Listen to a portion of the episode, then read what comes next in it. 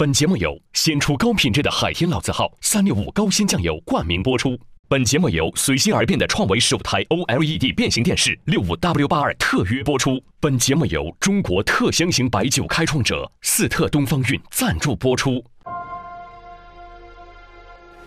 第一季圆桌派，聊第个痛快。二季圆桌派，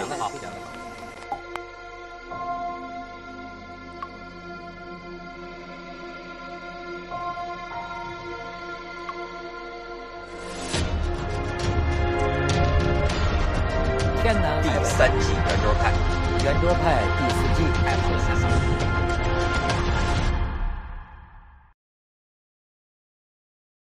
季。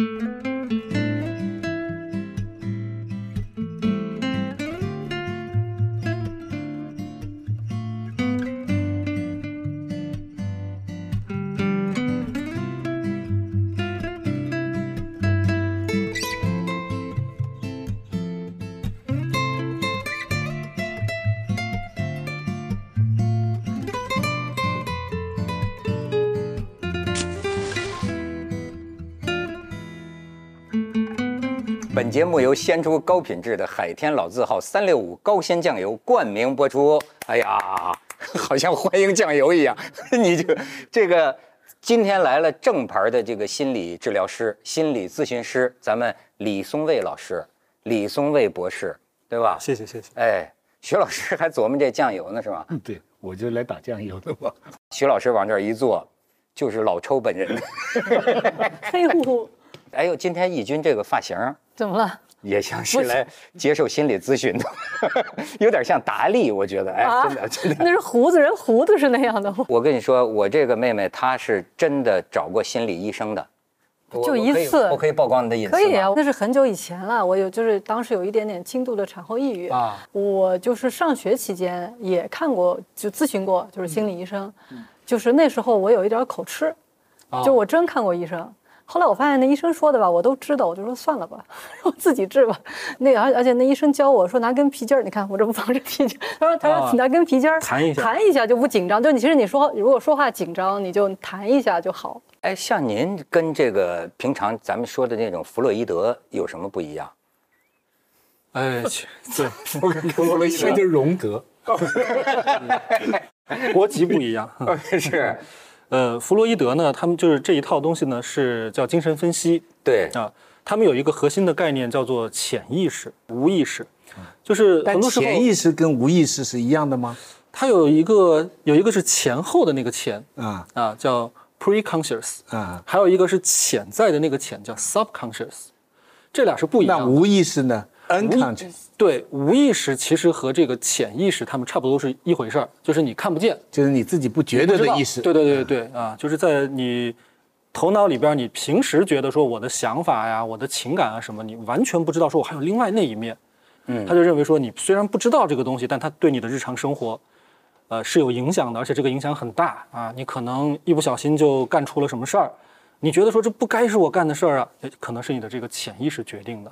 哦，他是有这样的一个说法。那你们不是那一派，对我们就是他，他有很多不同的流派。那我学的那个流派呢，更多的我可能会认为说，早就知道要这么干了。对对对对对，嗯弗洛伊德他这个很具体的很多说法呀，好像现在已经被当代的这个很多心理学的扬弃了。但是他的伟大就在于啊，打开了一扇门，是的，就告诉你啊，底下还有一层，甚至还有一层，是吧？当然到后来就你说这个呃这个荣格，他可能他认为最深的一层啊，这也挺悬的，说叫集体无意识。哎，什么叫集体无意识？集体无意识呢，它是把它放在了那个文化的层面这块，我觉得其实徐老师应该感兴趣。就他认为说有很多的咱们这个很深层的东西，它是可能是在这个文化层面上存在的，呃，甚至是可能老祖宗的一些东西，你从来也没听过，也没学过，但是那个核心其实是共通的。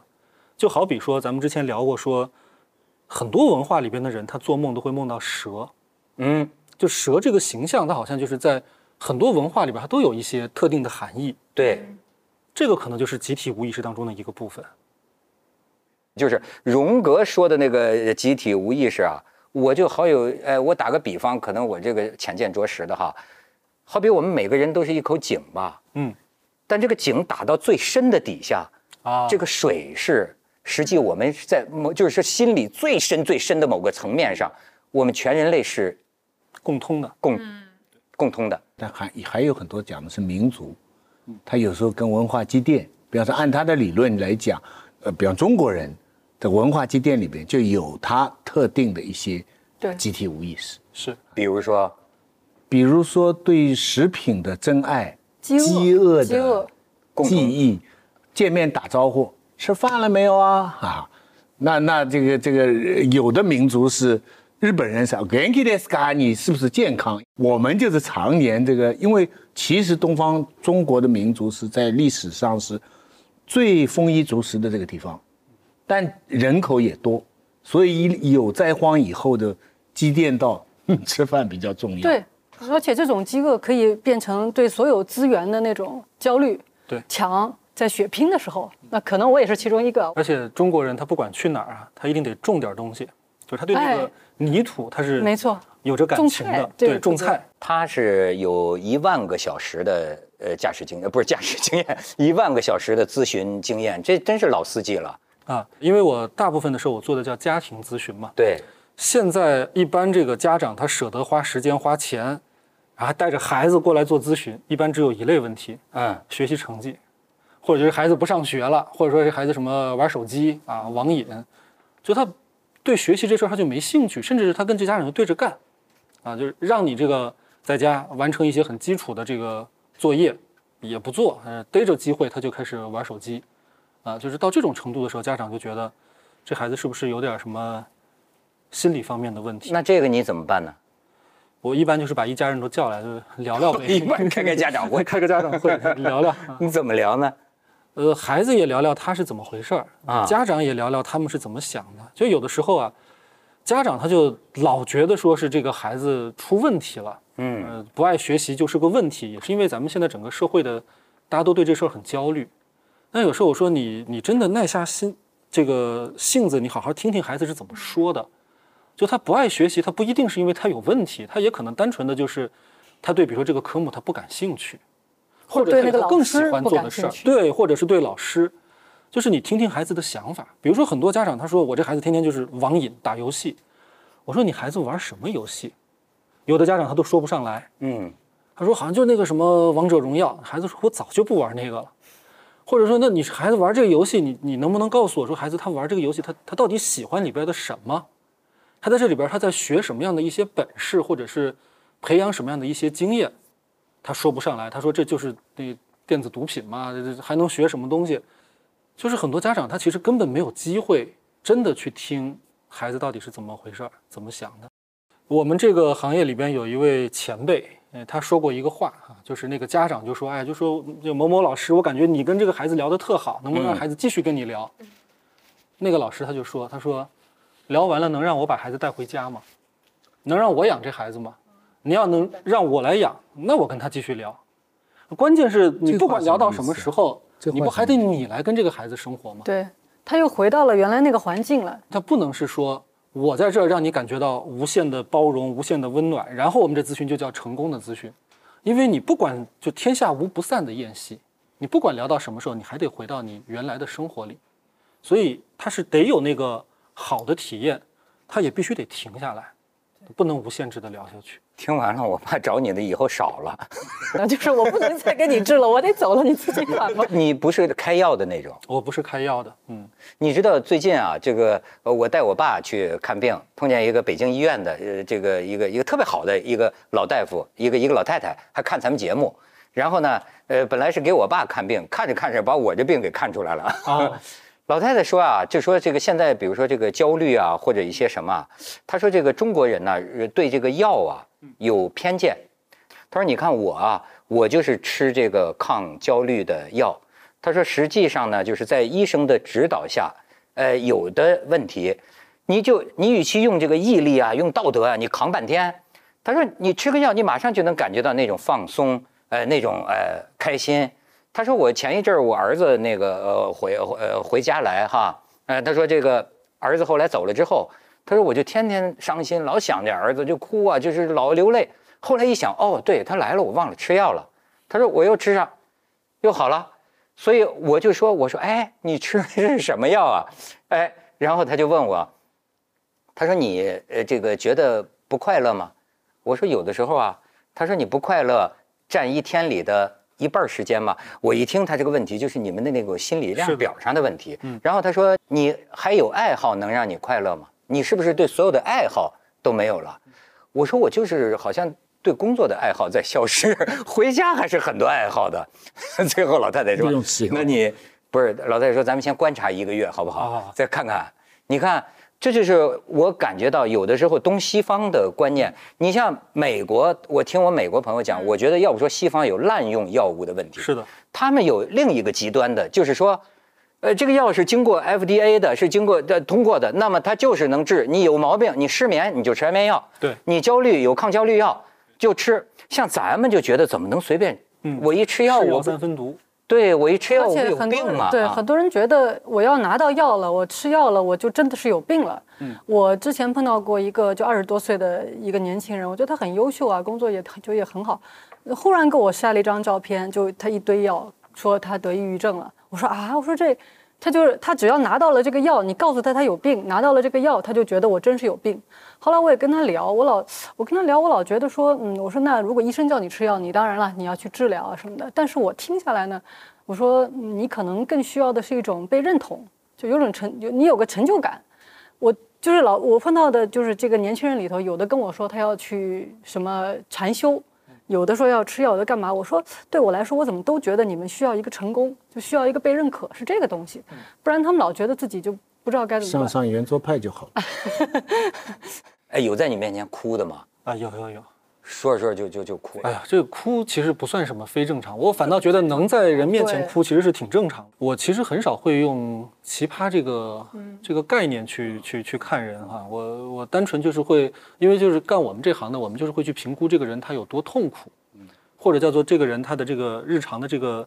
生活功能他已经下降到什么程度？嗯，所以确实也见过一些很严重的，甚至严重到他可能他自己都没法来做咨询了，而他身边的朋友或者是他的家人说：“我替你求助啊，然后来找个心理咨询师，然后问问说怎么办。”对，呃，有一些情况是得吃药的。因为其实有很多的所谓的这个心理问题，它背后也确实有心这个生理生理的因素，激素的水平要维持对对对，激素啊，神经递质啊，它是有这个因素的。所以那个药物呢，它就是刚好能够去在这方面起到一些作用。它其实都不是心理问题，它应该就是一个生理问题。对，只不过表现成了药，实际上针对的还是生理问题，还是生理的。我可不可以理解，如果他这个时候，比如说他谈了一个恋爱，他那种心理的激素水平就突然就高了，其实他就不需要吃药了。就如果他有这种正常的人际关系，就这种对心理上这种啊，能够有安慰的。重要的就是你自己觉得这个方式是适合你的。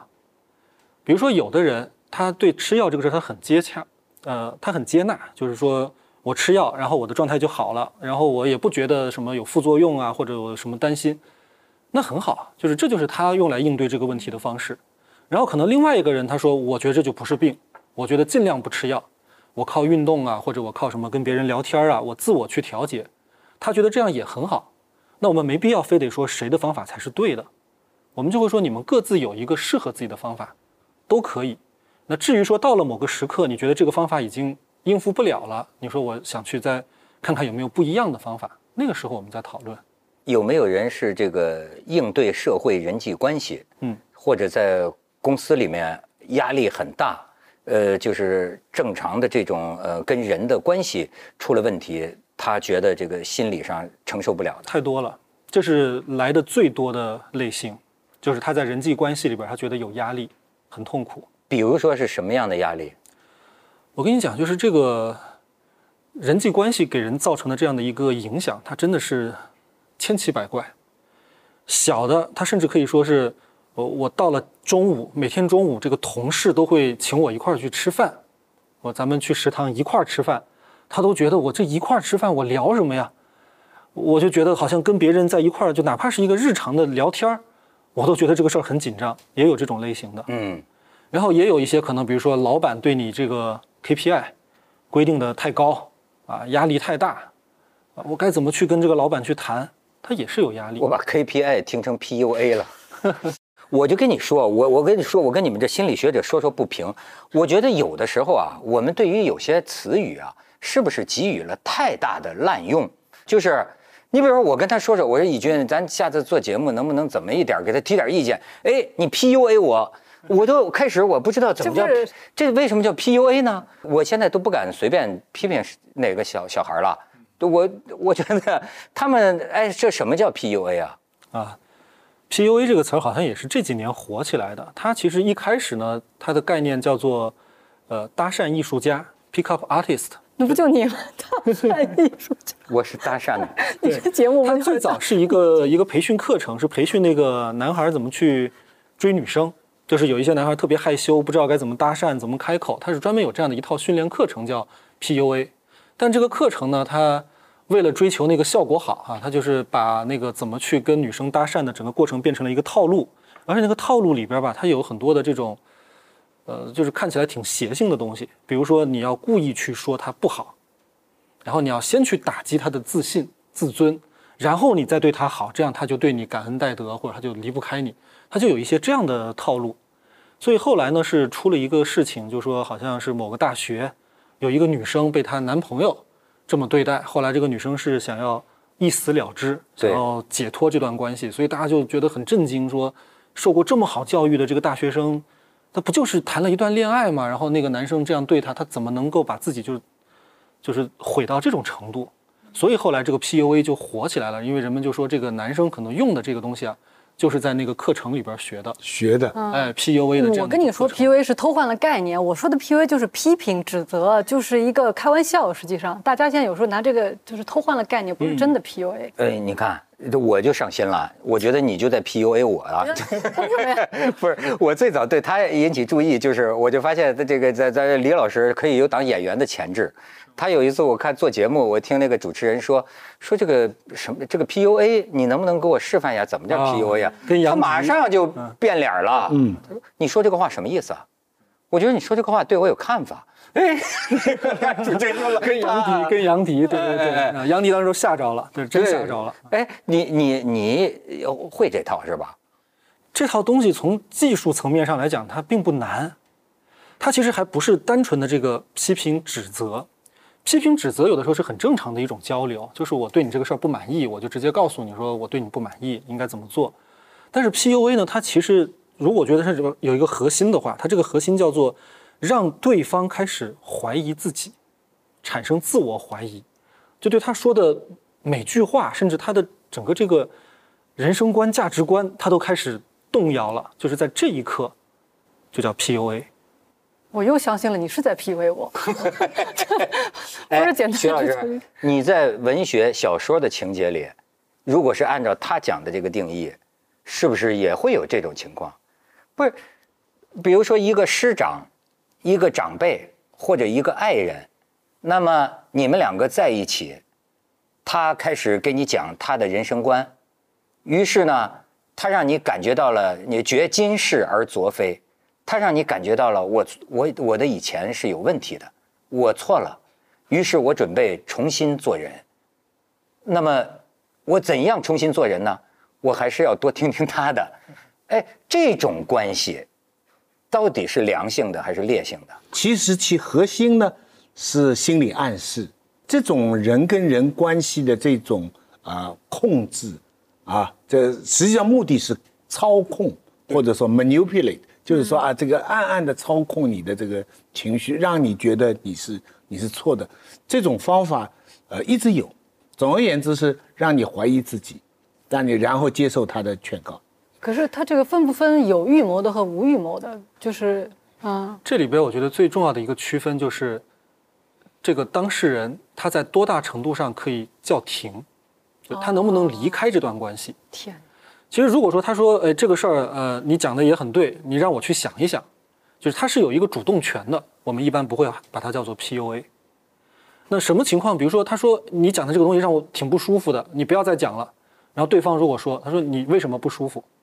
你不舒服，这还是代表着你这个心里边有问题啊！你今天就不能走，你就必须在这儿给我把这个不舒服给克服了。就是这样的一个，就是刚刚徐老师说的操操控。他对这个人就开始形成了一种就他没得选嘛，他只能留在那个地方。包括像有些传销，他的那个最重要的一个控制手段就是你就在这个房间里边，你不能离开。对对，哎，我也参加过。啊，哎呀，你怎你怎么会参加过这个？哎，这个收到一个通知，说我中了一个什么奖，中奖 可以送课程，可以在南洋的什么海边的酒店可以免费住一个星期之类的，那我就去了。拿奖的时候就告诉我，你可以买那个别墅的房间，然后你买了以后呢，你拥有全世界的它的连锁，他给我看，这阿根廷的，这个是秘鲁的，这个是巴西的啊，你都你每年夏天都能做，就做这个东西，然后你要当然你要花多少钱去买。开始我听听蛮好，后来我发现不对，这个天下没那么多的好事，对不对？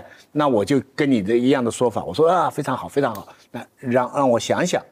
等到我我说出让我想想，我才发现你是不能走的。哦，你在一个一个大厅里，这个大厅很多人坐的很和善的，这些推销员穿的很时髦的男的西装，女的什么啊，这个你是不能走。你你这两个人讲不完了，他换两个人来跟你讲讲。再两个人讲，你你你，我后来发现我像被绑架劫持一样。软禁。哎，他就是你看，你你如果这个不买，你你不买一流的别墅，那你可以买一个 apartment，或者买一个什么东西。那个时候我就有反感情绪了，我我我就什么都不买，你再给我便宜，你那个免费的我也不要了，机票我也不要了，对吧？我啥都不要，我浪费了这个时间，行不行？好，他还跟你纠缠，就我我觉得基本的形式就是这样。核心这是哪里呢？你讲的那个 PUA 啊，跟我们讲的比较好的思想工作或者心理疏导的区别是，它是要目的，它是为了目的要改变你、操控你。那么，另外一种像他们以前做、他们现在做的事情，它不是目的，它是过程。就我给你这段时间延长，延长了我多收费，但是我让你在这个过程当中知道发现一些问题。但是我不对你最后会变成怎么样承担一个什么责任，这并不是你的主要。是的。但是另外的，你讲的那个，你说谈恋爱的那个特别的方法，跟以前的所谓洗脑过程啊什么，那那是目的，那是目的。哦，这是分别。嗯那你比如说你这个教授和你的学生之间的关系，嗯，你不就是改变他吗？不，他原来对文学的见识可能是幼稚的，你打破了他，然后你教给他新的见识。但呃，第第一，我只是告诉他你怎么样写文章可以拿到好的分数，至于你愿不愿意这样写，你是怎么样看法的，这个是你的决定。而且我们的专业更重要了，一切都告诉他们，我们讲的哪个专家讲的，谁谁谁权威讲的都不重要，重要的是你自己怎么看的。嗯啊，就所以你就算这个学生如果很不像话，比方说他他一直不来上课，考考试也不来什么的，那很简单，我们就按照就部分合约嘛，我不负责他的全部人生的，他要怎么样我是没办法的，他可以跑来说我家庭有什么困难啊，我有什么问题啊，我所以无法完成，那我一点都没办法，我连他那个疏导的工作也不做，我只是告诉他，那你的后果是怎么样。但是呢，我劝你尽量，那我可以帮你忙，这个给你延期，这样写。比如你，我觉得他写的方法不对，我就会告诉他，你这样写的话拿不到好分数的，对不对？你大概我也不能带你写，但是你大概啊需要怎么怎么怎么怎么怎么，我不会改变他，我没有目的，我的目的只是在我们的合约关系，我的教书的责任跟他学习的责任之间，我们履行这个合约的关系对。，而且还希望青出于蓝而胜于蓝的，他能够突破老师的框架更好，是吧？你看啊，呃，听一些太太就会讲，比如说这个，她她觉得她跟她的老公沟通有问题，就是比如说她老公可能说她做菜做咸了，她在她老公看来，你少放盐就行了，这是个解决的问题，但是对太太来说，她会觉得你是打击我。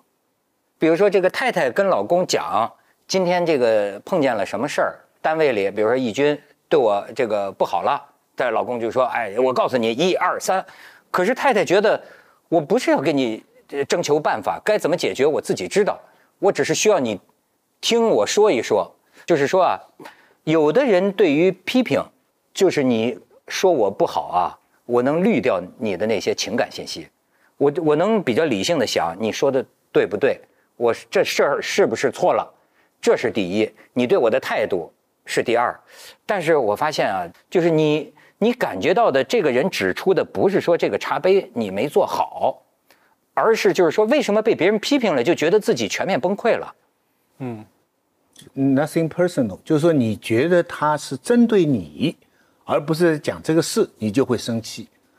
很多生气的情况都是因为这个原因，对不对？如果你只是讲我呃这件事情，那没关系。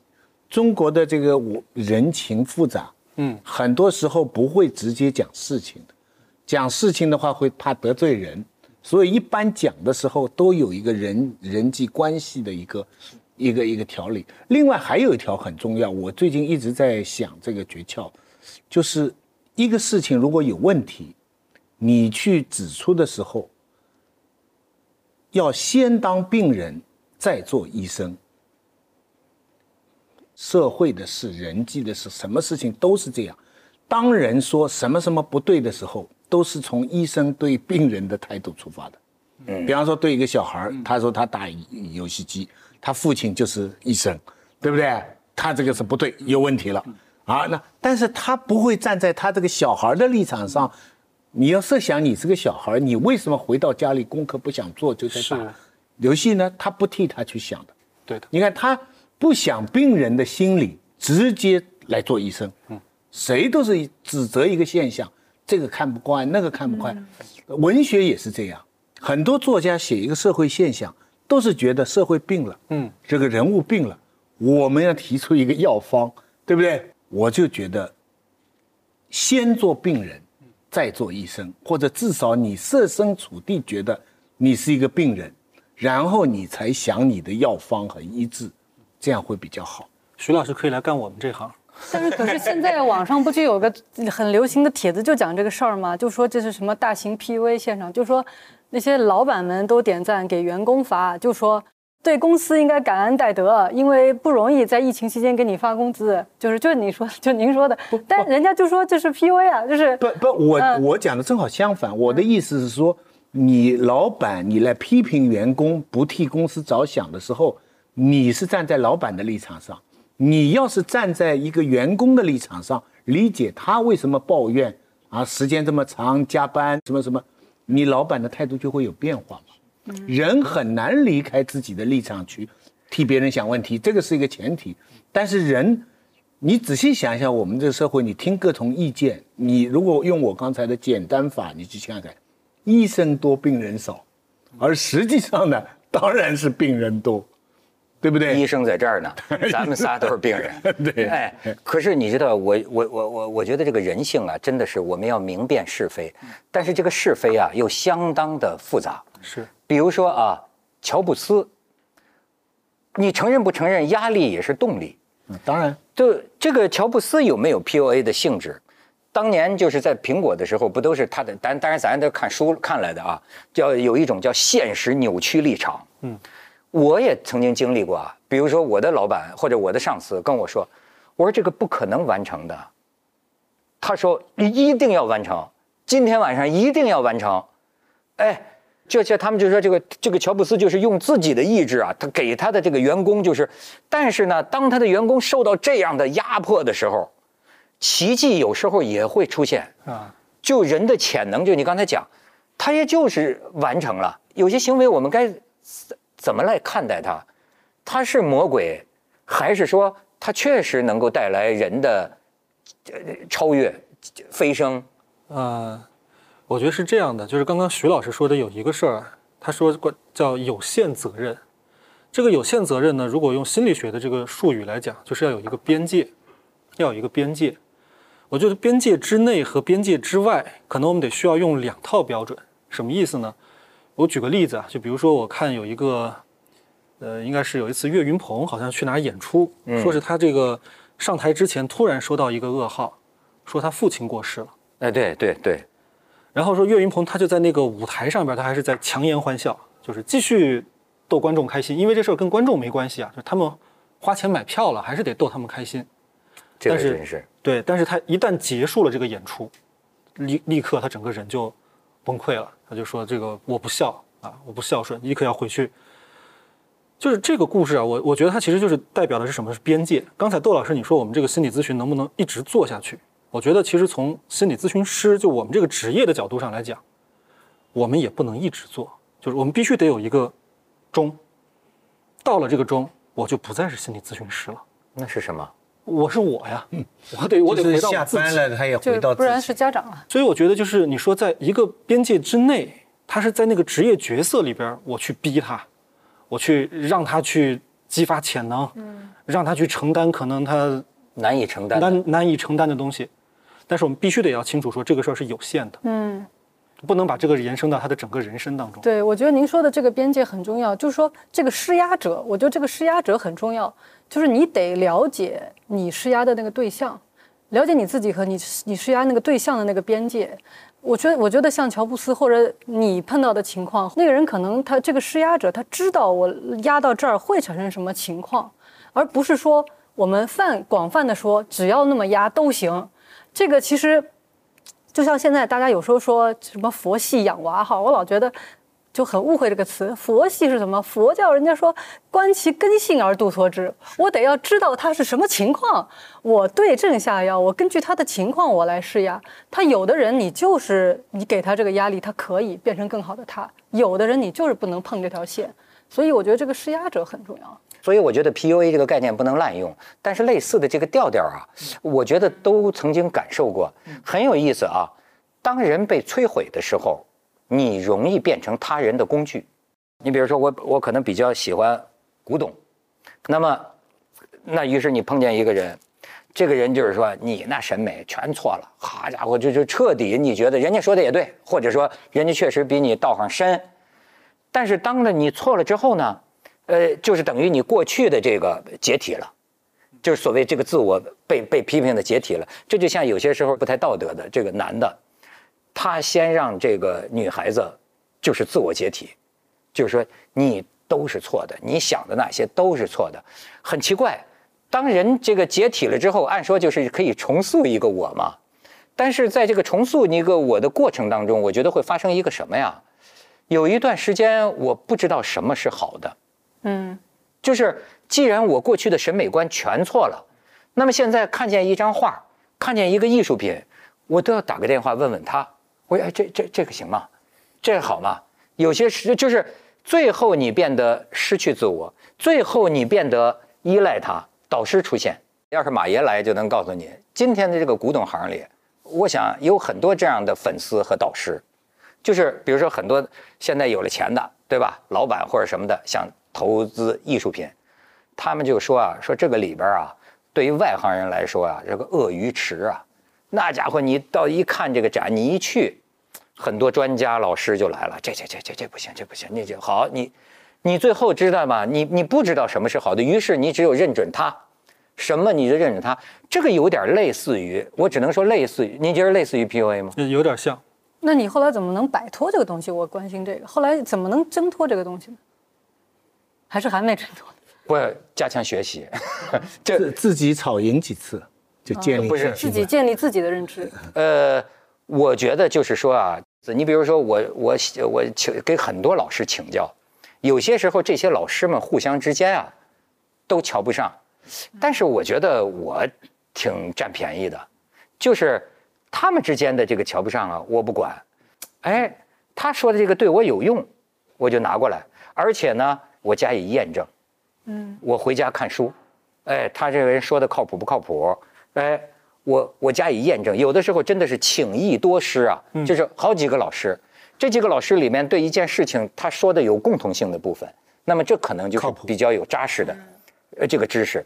就是总之还是说你这个自我这个自由的灵魂呢、没错，但是确实 PUA 现象，平常咱们看见很多新闻，这个人呐、特别容易变成供这个供这个人意识的工具了。没错。刚才徐老师啊，他说他教学生说不要去迷信权威，是吧？就说这个人讲的、那个人讲的，你都可以听听，但是你最终的判断是你自己的一个判断。其实这个事儿啊，要说起来呢，它它非常的原始，就是相信自己的判断和自己的感觉，这个其实不是现代文明人的一个准则。这是原始人类的准则。嗯，为什么这么说？我饿了我就要吃，对，啊，我对，渴了我就要喝水。谁难受谁知道。对，这是一个非常原始的东西。但是其实有的时候我们现代的这个文明教育啊，我们有的时候恰恰缺乏这个原始对。为什么呢？就是因为我们在这个教育的过程里边，就是会有老师他会站出来，他说你你这样想是不对的，然后我告诉你什么是对的。而这个说法很多时候啊，它其实确实能帮助我们变得更好。嗯，这就是现代理性，他他告诉你说你你不要光凭自己的直觉，然后我告诉你一个更好的，就刚才比如说窦老师您说那个，说一个人在说你哪里做的不好，然后另外一个人会生气，他说你在说我这个人不好。对，你看，如果从原始的反应来讲，他其实生气的这个反应是好的，因为这就是原始的反应嘛。我被说了，我不高兴，这小孩都是这样的，就不高兴。但是你看，反倒是我们受过现代教育的人，我们就会说，你不要生气，嗯，你不要把这个东西，对对对，当做是对你个人的，你要去从这里边去吸取一些可能对你个人有益的一些建议。我们讲的这个话其实没有错，但是我们讲的这个话的另一面，它其实是在去试图绕开这个人的一些原始的防御机制。啊，所以，为什么有的时候被 PUA 的人是那个接受了高等教育的人？哎，为什么？就是因为这个高等教育，它就始终在告诉你说，你要突破自己的舒适区，你不能自己舒服什么就接受什么，然后你不舒服你就不接受，你必须要去去接受那些让你感到痛苦的那些东西。我现在的咨询工作就是要教这些女生，就是听到别人这样说的时候，你该生气就生气，嗯，对，就是你得原始一点，你就是生气。自己那个人人欲的灵性的那个东西，我一般从个人情感上，我不去同情这些人，但是我必须得承认，有很多 PUA 别人的人，他自己可能在人生经验里边，他也有被 PUA 的经验，所以有的时候那个施害者可能是另一面的受害者，这个我是知道的。嗯，对哎，这就是徐老师讲鲁迅的那个，那个什么呃狼啊，在别的狼面前是羊，然后他碰见更老实的，他又变成狼，把嗯 更更低的当成羊，是不是？鲁迅讲这大概意思。对对，但不是指这个问题。但是呢，我要跟你讲的是，从这个 PUA 啊，有时候会让人觉得它产生一种就说是没有自我了嘛。嗯，没有自我呢，就容易变成他人的工具。你知道现在有个流行词，我觉得挺好玩儿我老是从这些流行词里观察社会动向哈、那天我听见，呃，反正朋友男女吵架哈，哎，我说这是个什么词儿，挺新鲜，因为我比较后知后觉，说我就是你的工具人呐。哎，我说怎么现在流行？后来我一查，在网上现在这是个特别流行的词儿这，是个流行词啊。工具。哎，呃徐老师，我还真的也查了查了查，什么叫工具人啊？泛指某人在不知情或知情但心甘情愿的情况下，对他人进行帮助，任劳任怨、随叫随到的付出，在情感、物质和经济上不求回报，一直像工具一样被对方使用或使唤。哎，我好像也有点儿啊，这个工最常用于形容男女交往中女方对待备胎的态度。哎，这也不一定，有时候是男方对待备胎的态度，对吧？工具人毫无保留的付出，却也不会得到哪怕一丁点感情的回应，但是还上了瘾了。当对方用到自己的时候，工具人还会暗自窃喜。终归是有用着我的地方，这家伙这工具人企图用没有道理的爱换来一场相互的爱情，他们爱的没有自尊，但他们活在自己的世界里毫不动摇。听上去也像一种伟大的人格，是吗？就是就是其实这无所求的爱种是也是一种抱怨嘛，就是说我是工具不是人嘛，对 其实就是一种抱怨。但是对啊，你说起来这好像也是一个他是心甘情愿的一种付出嘛。这个话说就不好说了。我觉得呃从社会交易理论来讲，说到根儿上，我们人与人之间，哪怕是交你有个朋友，的确你不能否认呢，有工具的性质。是的，但是我确实没有想拿你当工具啊。没错。但是朋友嘛，有事儿帮个忙，上个节目，那么的他，听到了，徐老师，我们都是这节目的工具人。对对对，然后你也想 行。酱油工具人。对对，这次你看我上了你节目，那下次我那个新书发布会你来主持一下，你看，呃，这个是很也可以是很愉快的。提醒的好，这个是以后请。我记下来，回头加您个微信。你讲讲讲讲，哎，你觉得这个是不是有的时候可能不是大多数情况吧？但是毕竟有时候你在网上经常看这样一些新闻，就的确你有点怀疑，你找这个男朋友或者女朋友，你是当一保姆呢，还是当一钱包呢，还是当一个帮你介绍工作的工具呢？就是，是不是有这个感觉？有，呃，我我我相信，可能在很多，特别是比如说相亲呐、什么这些事情上边，那他最典型了。，对啊，他就是看你的身高、你的户口、工作有没有车、有没有房，对他就是看的是一些非常外在的指标。你这个人是谁，他都没见过。对呀、你像那天我听一个呃女的，就是说，哎，差不多了，都三十多了，对吧？呃，找个老实的就嫁了完了。哎，我觉得我为那个老实的有点叫屈哎。我就当你这样想的时候，你把你把这男的，当然可能反过来也也也是一样存在的，就是你把这女的，你这你又当成什么了？她是传宗接代的工具。呃对呀、对啊，对呀、就是人为什么会自愿去当另一个人的工具呢？是。刚才徐老师问说有没有那个奇葩的案例哈、我我想起来我做的咨询里边有这么一个例子，来了，那个工具人到什么程度？就是那个女人她为什么会结婚？她当时是在谈恋爱，而且她对那个男方其实并不是特别满意，她也在考虑说要退出这段关系了。但这个时候呢，这个男方家里边正好是拆迁分房子，然后那边就说说你这会儿必须得结个婚，赶在那个拆迁之前得结个婚，这样家里就多个人口。他都不是多个人，他是多个人口，多个人口他就能多分一点儿。然后说那那男男的就去找这女的说你要不要跟我结婚？如果你不跟我结婚，那我就得找别人。反正那个日子就在这儿，我必须得在这之前把这婚给结了。然后这女的回去跟她父母一合计，父母说你傻呀，你这会儿当然是跟他结婚呢，为了这房子。所以最后这女的就结婚了，这是她婚姻的来源，就是她就是作为一个人口分房子的这么一个工具，她把这婚给他还是为了房子结婚呢。上海很多人是为了房子离婚，对。离了以后可以多买房子，对不对？而且大家现在有政策了，要查了。现在现在又查，哎，说那个频繁什么那个结结婚、离婚、买房的要查了。哎呀，我觉得现在老提“工具人”这个词儿啊，实际不是个坏事儿，它代表了某种觉醒，对不对？比如说卓别林，卓别林拍的那个那个那个片拧螺丝的那个，那就是说，呃，近近代工业化流水线出现以后，人你就是流水线的一个工具。你想现在很多大公司，对吧？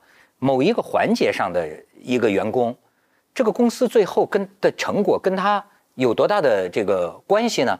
天天做着这样的工作，他会产生一种，就是我我无意义感。就是这个要注意职工的这种心理问题，因为这个是某种程度上跟人性啊是拧着的。是的，但是现在呢，好像这个社会分工啊，你被压在一个一个流水流水线或者一个层级关系的一个较低的一个一个关系里，是不是确实容易心理？是，所以我就说一直说要有这个边界，就是说我可以在那个流水线上边做其中的一个环节，但是你得告诉我这一天从几点到几点，我穿上那个工服我是这么一个人，但是我脱掉这个工服之后，我离开这个地方，我还得做我自己，就是我必须得有这个边界来保护。但是这是另外一个问题了，就是说现在我们这个社会的这个包括手机啊、互联网啊，它越来越把一个人他的那个工作的时间跟他不工作的时间混到一块儿了。没错你你半夜也也也会收到一条短信，然后就是告诉你说加个班儿或者一个什么事儿，然后你回到家你也在看微信，你也在看邮箱，然后你这微信里边你肯定有工作微信，这是这免不了的。就是做工具的时间长，做人的时间短。对，就是已经慢慢没法区分说我就只是在那个岗位或者那个时段里边去扮演那个工具了，所以这个时候就人就被异化我了。我我最近有一个重读鲁迅的，嗯嗯正好里边这个回答你刚才讲的那个工具人的这个问题。鲁迅那篇文章是《阿 Q 正传》的成因，他说这个我常常说我的文章不是涌出来的，是挤出来的。比方是牛吧，他说已经不大有用了，但废物利用吧。张家要我耕一工地可以的，李家要我转一转磨也可以的，要我在他的店门前站一站，在我背上贴一个广告，说这个店备有肥牛啊，出售上等牛乳啊。我知道我是公的，很瘦，但是呢没有乳，但是呢这个想到人家为张罗生意起见情有可原，只要出售的不是毒粉，啊，也就不说什么了。好，这是鲁迅对他自己的工作状态的说明。接下来重要了，他说：“但倘若用我太苦，是不行的，我还要自己觅草吃，要喘气的功夫。”嗯。要专指我为某家的牛，将我关在他的牛牢里，也不行的。嗯，我有时还也许还要给别家转几圈磨呢。连肉都要出卖，那自然更不行。理由自明，无需多说。碰到上述三类不行，我就跑，或者索性躺在荒山里。躺平，躺平。他们你说的哈，鲁迅没说躺平啊，说支棱起来。但这三点我极有共鸣，就是我们都是工具人。我在大学里，包括跑到他这里。当然了，这主持人典型的工具人啊，对，我们都共鸣。但是他这三条原则，就一，不要用到我太苦，是是，不怕苦不怕死是比较难的。二，多给点钱。二，不能专属一家。哦，这个是很奢侈的愿望。我们现代社会啊，我要跟我的校长去说，我不能专属你一家，我还要到华东师大做兼职教授，什么？这个就是很奢侈的要求了。其实就是可以离开。第三，第三是，我不能卖肉。嗯，我我卖力气可以，你不能让我卖肉。是卖肉，命没了。不是，你要这样来理解，就是说，你比方说你是一个读书人。你叫你叫他写小说可以，嗯，你不要叫他整天写广告，那就是，对不对？跟卖力气不同的卖肉了。底线有底线啊，就是我做的事情，你不要帮我改变性质，以至于扼杀掉我的基本生命。我觉得他很好的回答了我们作为工具人的困境和解决的办法、解决方案。嗯，哎，所以说啊。这我觉得什么都替我们想到了。对，我我我我我觉得从鲁迅老师的这个里边，我们能够得到的一个启发是什么？可以当工具，也许我们都在有意无意之间是别人的工具，但是永远不要忘了这个心，人的这个心灵，尊重，他是知道喜怒哀乐的，知道冷暖的，知道自己想过什么生活的，是吧？他是他有这个心呐。你做工具的程度，永远要问问自己这个心。对吧？你做工具的这个度，你要把握在这个心，你呢得掌握这个分寸呢，你得随心而变。为什么呢？因为本节目由随心而变的创维首台 OLED 变形电视六五 W 八二特约播出。哎，这工具人当的，这工具人当的不错吧？猝不及防。那个，哎，我刚才这个案例就是从心灵。到工具，对不对？这个这个里边大有变脸比变心快。你他这个还是卖力气，不是卖肉。不，就是您觉不觉得？就说到底什么就叫叫叫人？我们这个人，呃，过去最早的一个概念，现在我看有很多学者已经质疑了，说人跟动物的区别。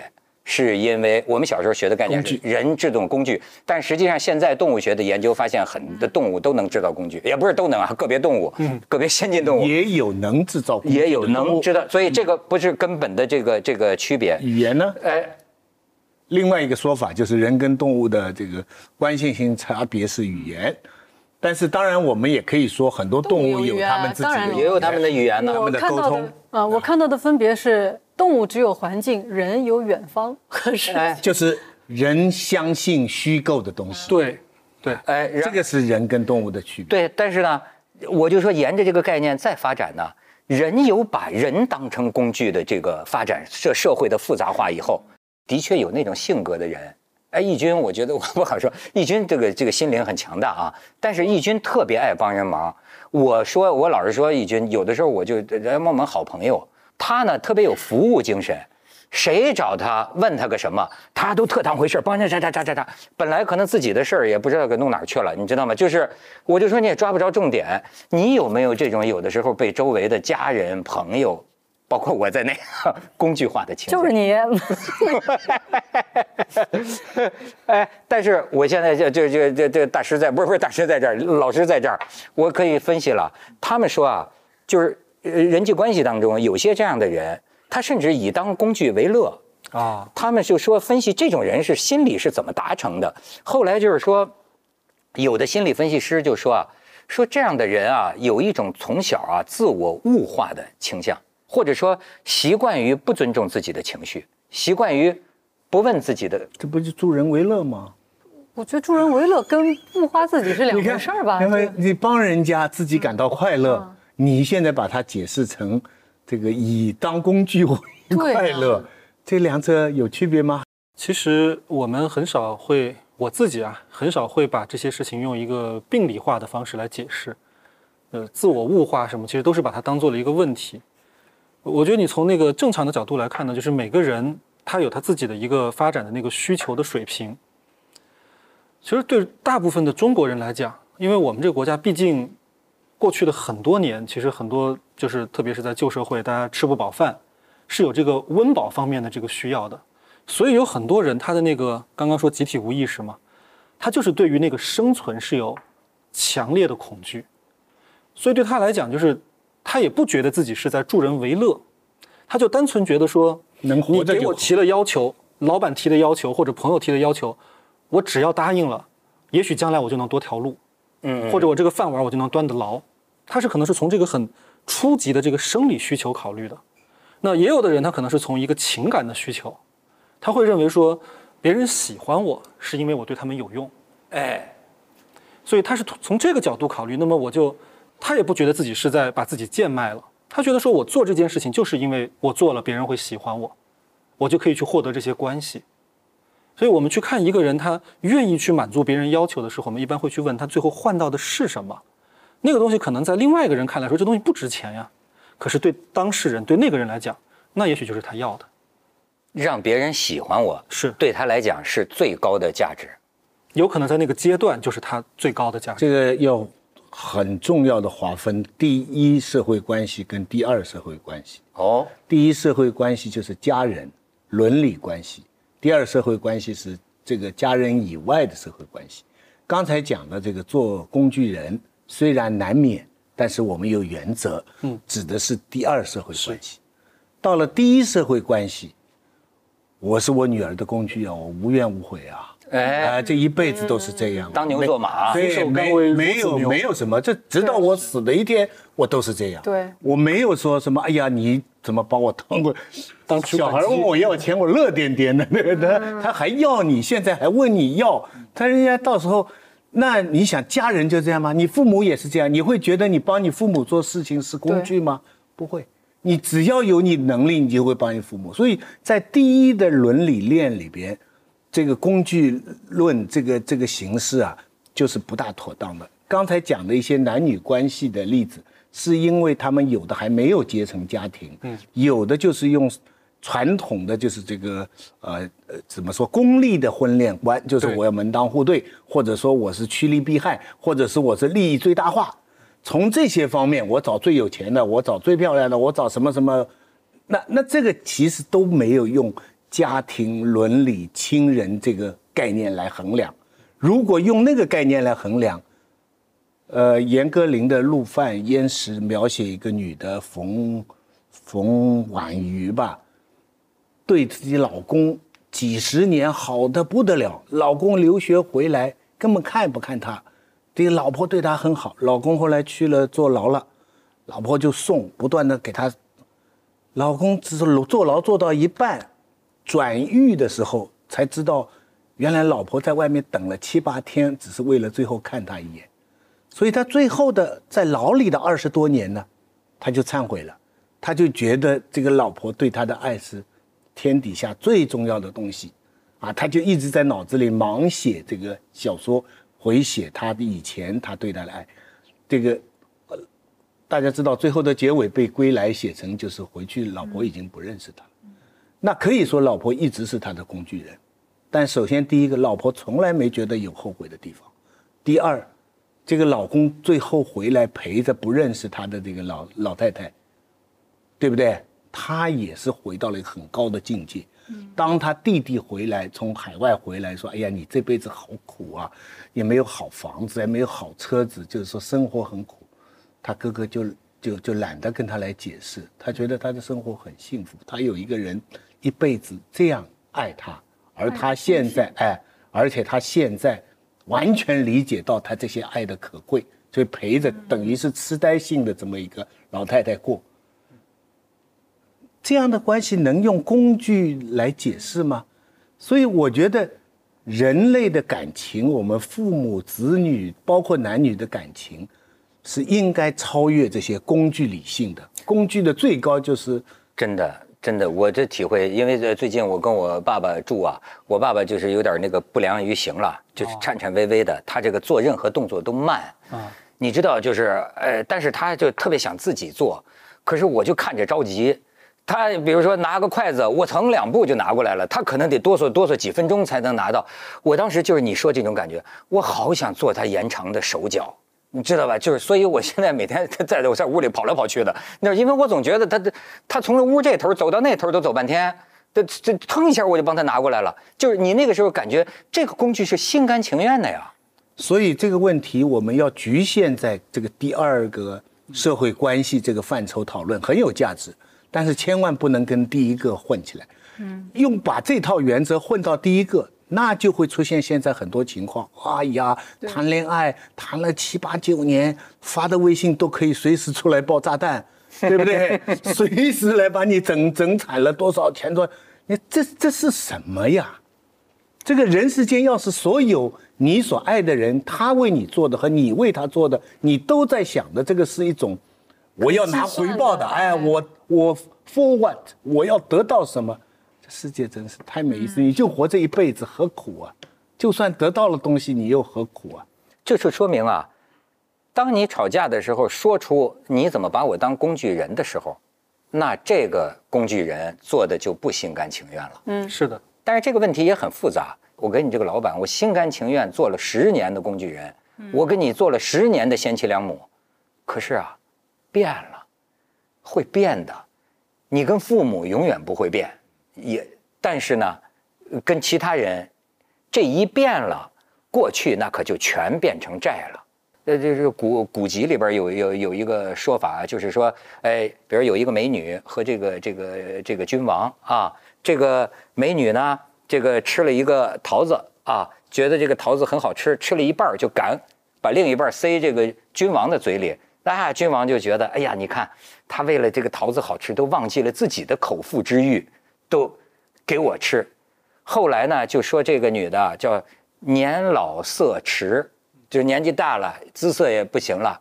然后呢，哎，做了点让君王不高兴的事儿。君王就开始说：“你看他当年，那自己咬了一半的桃子，敢往我这嘴里塞。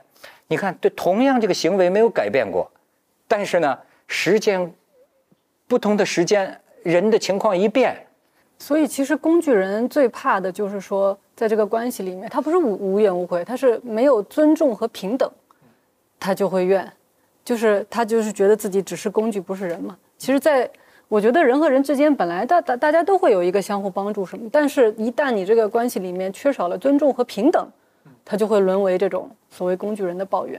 我倒觉得人有一个很有意思的地方。人其实放弃自我也很舒服的，好比说，哎，我有一天碰到了一个很有才的一个人，他跟我说：“你们圆桌应该讨论这个话题。”哎，靠谱啊！他他讨论那个话题，靠谱啊！好，他连续五次靠谱之后，你知道吧？我对这个人产生了信任，这个信任甚至可能到了迷信。我觉得他靠谱。人是懒的，有惰性的，到最后可能变成。我懒得去想谈什么话题了。问他，每次说谈什么话题，问他，他肯定没错。然后慢慢的呢，事情开始起了变化。最后我就发现，有一天我怎么觉得就聊得越来越不舒服了？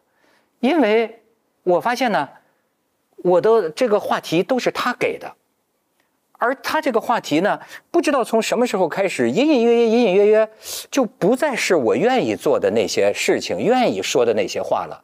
所以你看，有时候我们会经历这个，呃，一个导师，一个什么，经常啊，他把你过去的那个相信的那一套否了以后，其实有一种是很舒服的感觉，我终于可以不动脑子了，我可以放弃自我，因为省事儿嘛，全你你你全是他，全是他。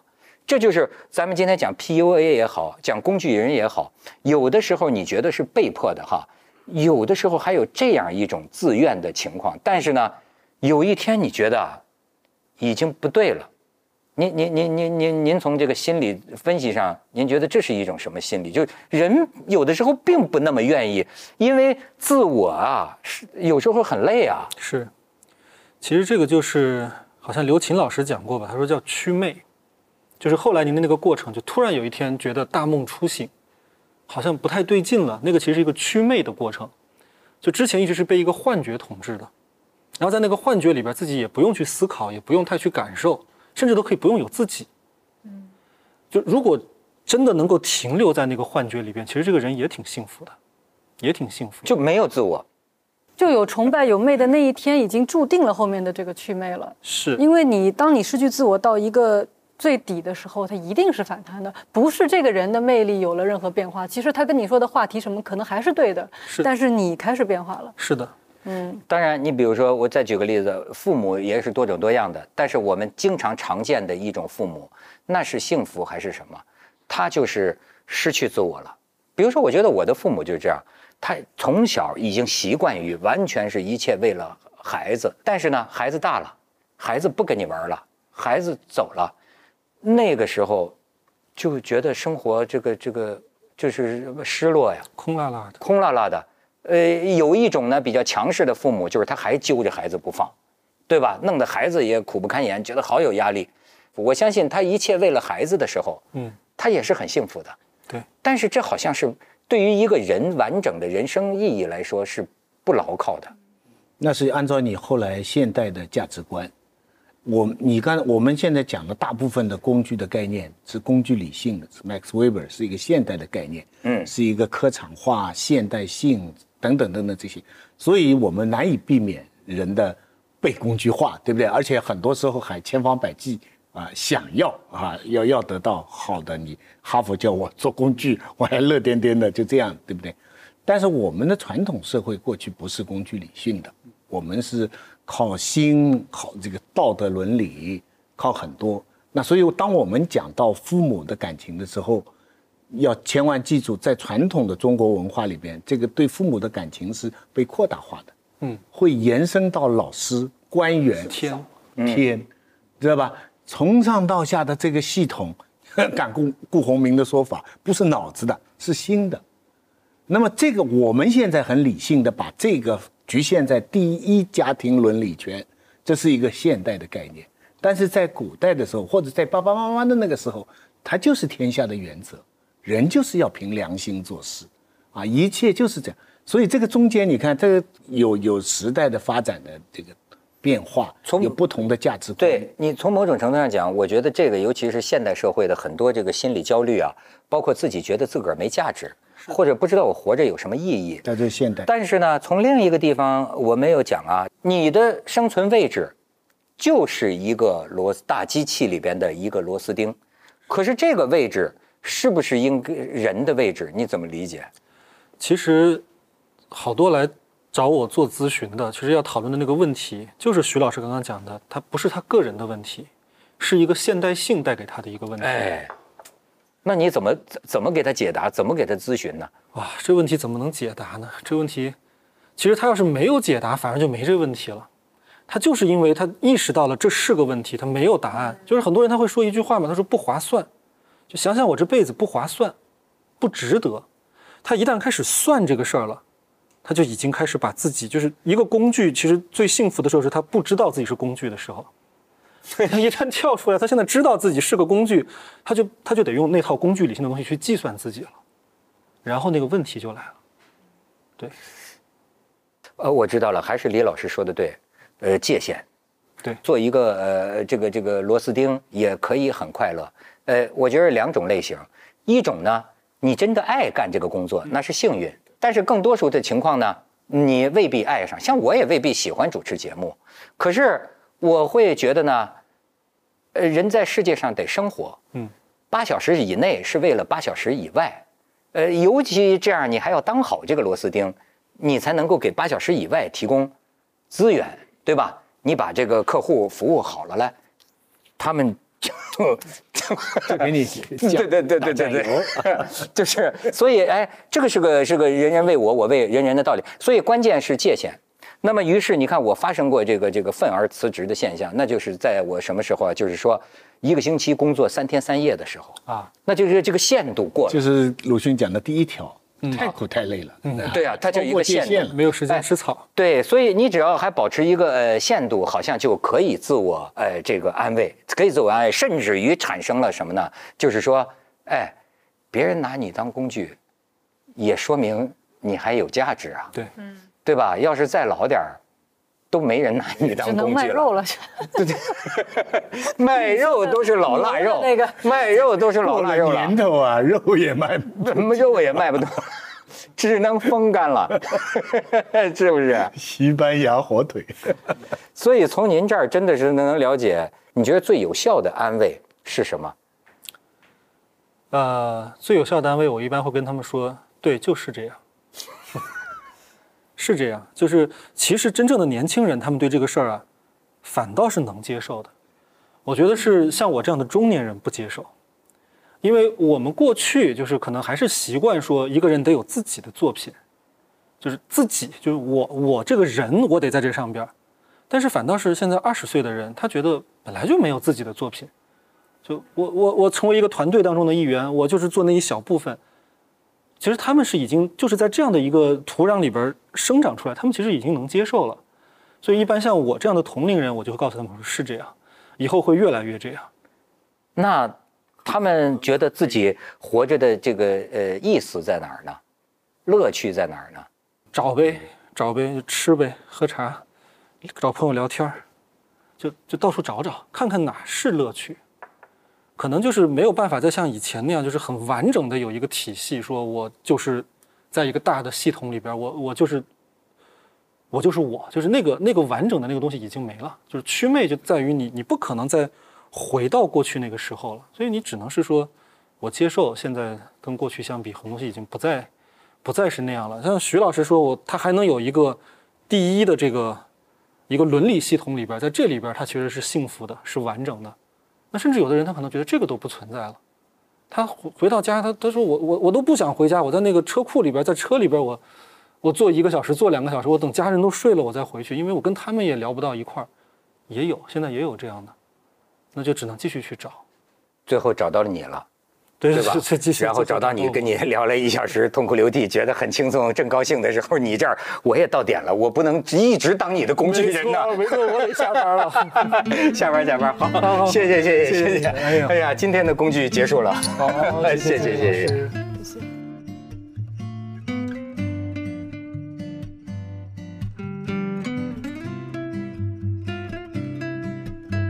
有一个是前后的那个前啊啊叫。pre-conscious。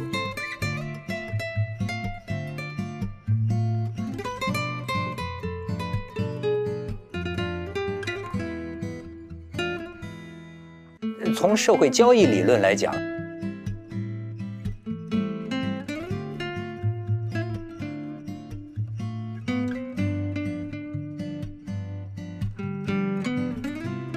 呃，这个药是经过 FDA 的。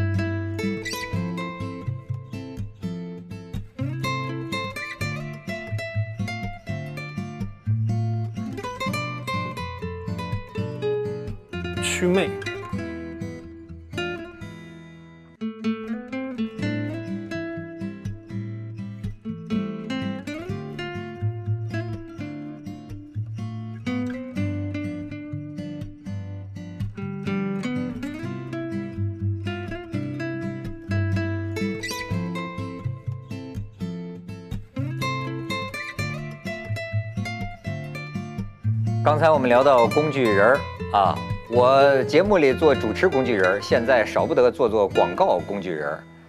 李松蔚老师还是头一回来这个圆桌派，但是我觉得人家讲的道道，味道很足，就像什么呀，头一道鸡汤啊，味道也浓啊。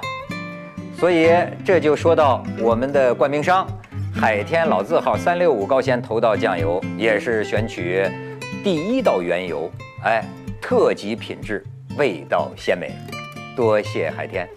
美味、品质、生活，海天三六五高鲜酱油。本节目由随心而变的创维十五台 OLED 变形电视六五 W 八二特约播出。本节目由中国特香型白酒开创者四特东方韵赞助播出。你的热爱正在热播。